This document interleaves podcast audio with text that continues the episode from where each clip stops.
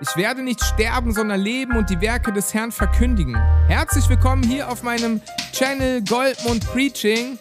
Ja, mit diesem Vers bin ich damals zum Dienst an Jesus Christus berufen worden und ich möchte gerne das Wichtigste, was ich in meinem Leben habe, mit dir teilen. Und deswegen erwarten mich hier auf dem Channel lebensnahe und aktuelle Impulse für deinen Alltag. Ich freue mich auf dich.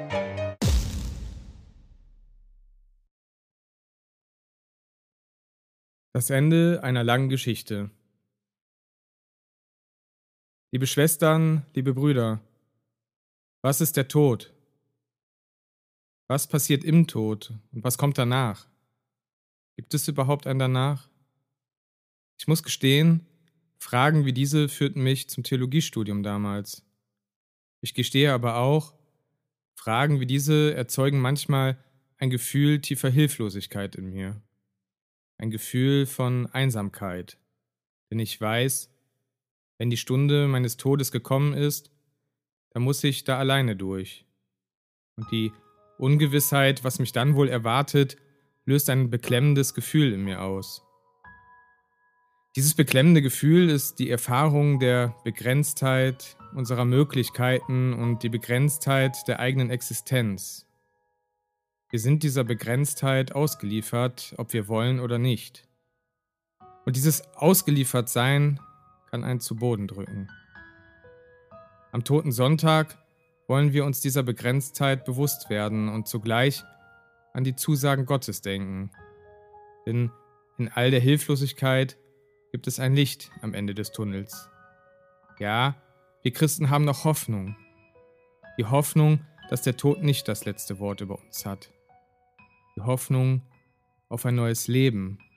Und davon erzählt der heutige Predigtext.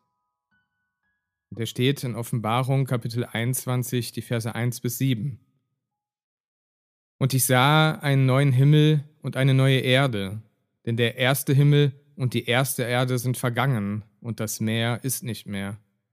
Und ich sah die heilige Stadt, das neue Jerusalem, von Gott aus dem Himmel herabkommen, bereitet wie eine geschmückte Braut für ihren Mann. Und ich hörte eine große Stimme von dem Thron her, die sprach, siehe da, die Hütte Gottes bei den Menschen. Und er wird bei ihnen wohnen, und sie werden seine Völker sein, und er selbst, Gott mit ihnen, wird ihr Gott sein. Und Gott wird abwischen alle Tränen von ihren Augen, und der Tod wird nicht mehr sein, noch Leid, noch Geschrei, noch Schmerz wird mehr sein denn das Erste ist vergangen. Und der auf dem Thron saß, sprach, siehe, ich mache alles neu. Und er spricht, schreibe, denn diese Worte sind wahrhaftig und gewiss. Und er sprach zu mir, es ist geschehen. Ich bin das A und das O, der Anfang und das Ende. Ich will dem Durstigen geben von der Quelle des lebendigen Wassers umsonst. Wer überwindet, der wird dies ererben, und ich werde sein Gott sein, und er wird mein Sohn sein. Der Predigtext ist der Offenbarung des Johannes entnommen. Die Offenbarung ist das letzte Buch der Bibel und das einzig prophetische Buch des Neuen Testamentes. Der Prophet Johannes empfing von Jesus auf der Insel Patmos, einer griechischen Insel, Offenbarungen oder Visionen darüber, wie das Ende der Welt aussehen würde. Johannes selbst ist auf die Insel Patmos verbannt, weil er sich aufgrund seines Glaubens in Bedrängnis befand. Und auch sein Buch richtete sich an die Christen in Kleinasien, die sich in großer Bedrängnis befanden. Wir befinden uns ungefähr im Jahre 95 nach Christus. Der römische Kaiser Domitian befahl, alle Bürger sollen mir, dem Kaiser, opfern und damit anerkennen, du bist unser Gott. Wir stehen zum römischen Staat. Die Christen weigerten sich aber, an dem Kult teilzunehmen, denn sie bekannten, wir haben nur einen Gott. Die Weigerung wurde von Kaiser und Staat als Affront gegen diese angewertet. Daraufhin wurden Christen vor allem in Kleinasien, der heutigen Türkei, zum Teil schwer verfolgt, wenn sie sich zu Jesus Christus bekannten. Verfolgung hieß zum Teil brutale Folter, Ausgrenzung, existenzielle Not, Spott, Hohn und Bedrängnis. Und für viele hieß es Tränen, Leid, Schmerzen und Geschrei ertragen. Und nicht selten endete dies im Tod. Tod. Ich denke, es gibt zwei Arten von Tod. Da ist der äußere Tod. Manch einer stirbt nach einem langen, glücklichen und erfüllten Leben. Andere werden einfach aus dem Leben gerissen. Zurück bleibt die quälende Frage, warum? Wieder andere hatten ein langes, aber trauriges, mühsames Leben. Es gibt unendlich verschiedene Varianten, wie ein Leben aussehen kann, aber auch ein langes und erfülltes Leben kennt Tränen, Schmerz, Leid, Geschrei, Krankheit und dann eben auch den Tod. Manch einer erwartet dann den Tod in der Hoffnung, dass Gutsein ist. Endlich Gutsein. Der äußere Tod. Ein Mensch hört auf, in seinem leiblichen Körper zu existieren.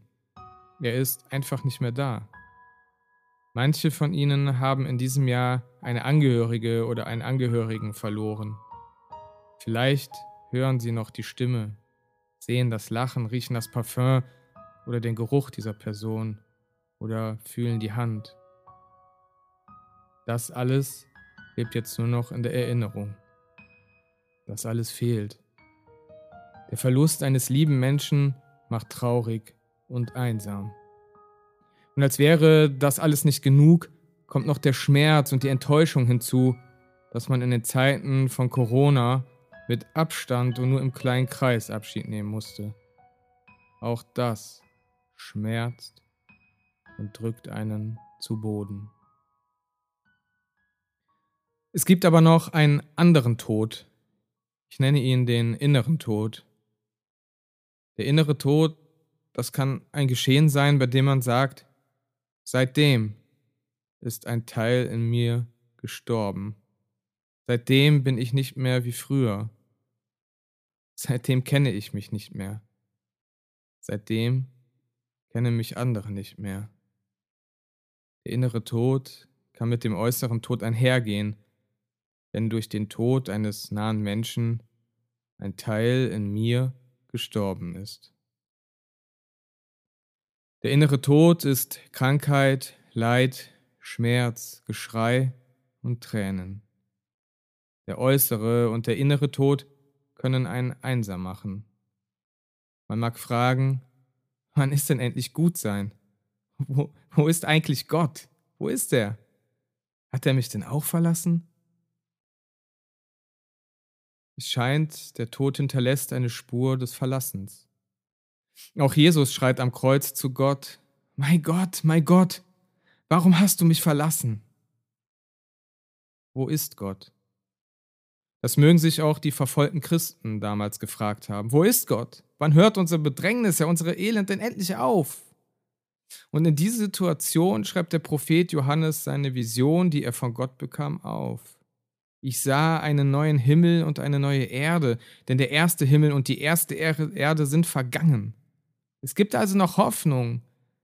Und Gott gibt uns heute Hoffnung.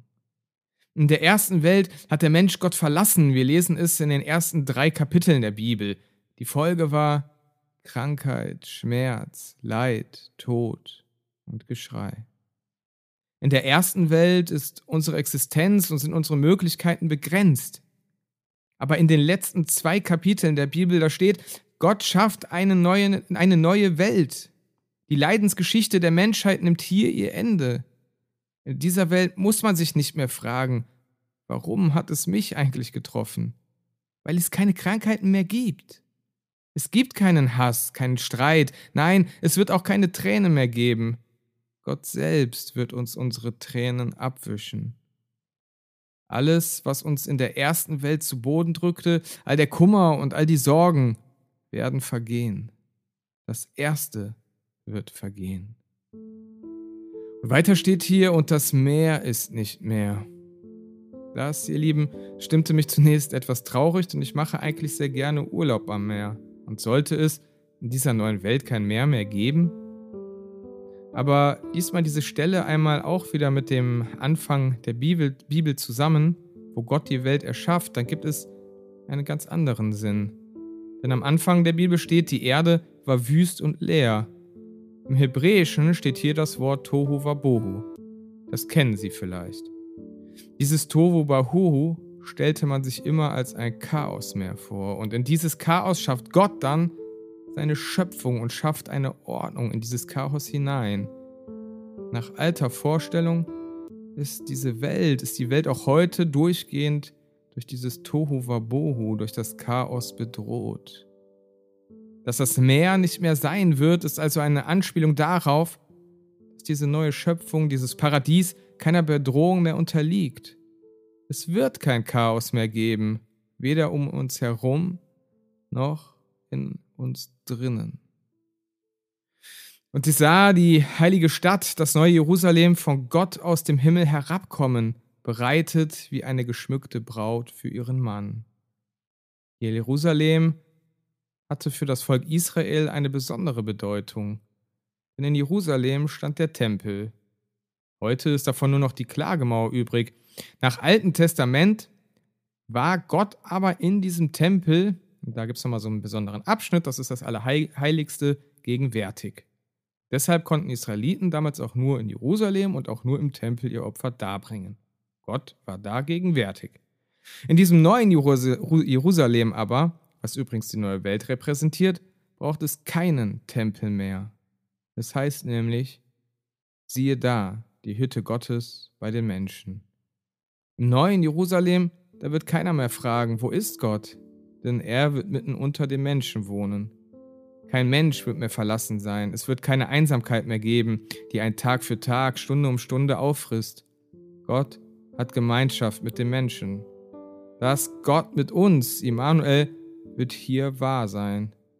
Der Urzustand Gott-Mensch ist in diesem neuen Jerusalem wiederhergestellt. Dieser Zustand wird als so warm und herrlich beschrieben, dass es keiner Sonne mehr bedarf, weil Gott in einem jeden Menschen strahlt und unsere Herzen erhält. Hier ist Gutsein.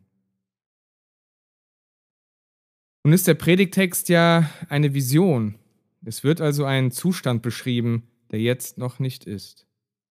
Das Es ist geschehen, dass Jesus hier zu Johannes spricht, auch eine Anlehnung an Jesu Worte am Kreuz, es ist vollbracht, liegt für uns noch in der Zukunft. Es ist jetzt noch keine Realität. Wir leben noch im Ersten. Für uns gilt eben halt noch Krankheit, Schmerz, Leid, Tränen und Tod. Wir sind in unseren Möglichkeiten und unserer Existenz begrenzt. Die verfolgten Christen damals lebten weiterhin in Bedrängnis und Not. Aber diese Worte gaben unseren Glaubensgeschwistern Trost und Hoffnung. Einmal, da wird alles gut werden auch wenn ich sterbe. Denn Jesus spricht, ich bin das Alpha und das Omega, der Anfang und das Ende. In mir vollzieht sich alles, Pflanzen und Ausreißen, Steine werfen und Steine sammeln, Lachen und Weinen, Bitten und Flehen, Jubeln und Springen und eben halt auch Leben und Sterben. Ich bin das Alpha und das Omega, das heißt, wer lebt, lebt in mir, aber auch wer stirbt, stirbt in mir. Und ob wir nun sterben oder leben, wir sind im Herrn. Wir können nicht aus Gottes Hand fallen. Solange wir aber noch im ersten leben, sind wir dazu angehalten, uns zu überwinden. Denn so steht hier, wer überwindet, der wird es alles ererben. Und ich werde sein Gott sein und er wird mein Sohn, meine Tochter sein. Luther übersetzt hier mit überwinden nach, mit überwinden. Nach dem Duden gibt es folgende Bedeutungsspielräume. Erstens, durch eigene Anstrengungen mit etwas, das Schwierigkeiten bereitet, fertig werden. Zweitens, im Laufe einer Entwicklung etwas hinter sich zu lassen. Drittens, etwas, was einem widerstrebt oder schwerfällt, doch zu tun viertens mit seelischen Belastungen fertig werden. Hinter dem Wort überwinden steckt, so denke ich, der Versuch, Mut zu machen, den Blick nicht auf gegenwärtiges Leid zu richten, sich nicht auf den Boden drücken zu lassen, sondern weiterzuleben mit dem Blick auf die zukünftige Hoffnung. Diese Hoffnung gilt für die, die bereits verstorben sind, dass wir sie an dem Ort, dem neuen Jerusalem, hoffen, wo gut sein ist und ihnen alle Tränen von Gott abgewischt werden, als auch für uns, für den Tag, an dem wir sterben werden, auf dass wir bei Gott sein werden. Die Liebe Gottes, die höher ist als all unsere menschliche Vernunft, die bewahre unsere Herzen und Sinne in Jesus Christus, unserem Herrn. Amen.